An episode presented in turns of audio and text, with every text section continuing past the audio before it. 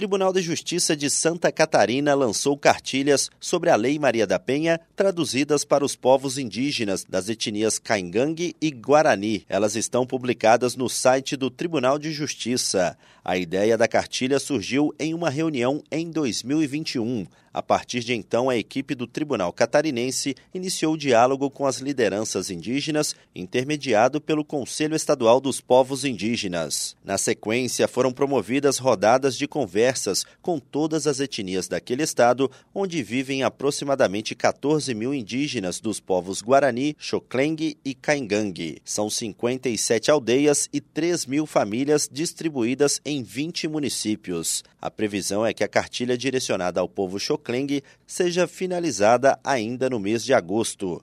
Do Superior Tribunal de Justiça, Tiago Gomide.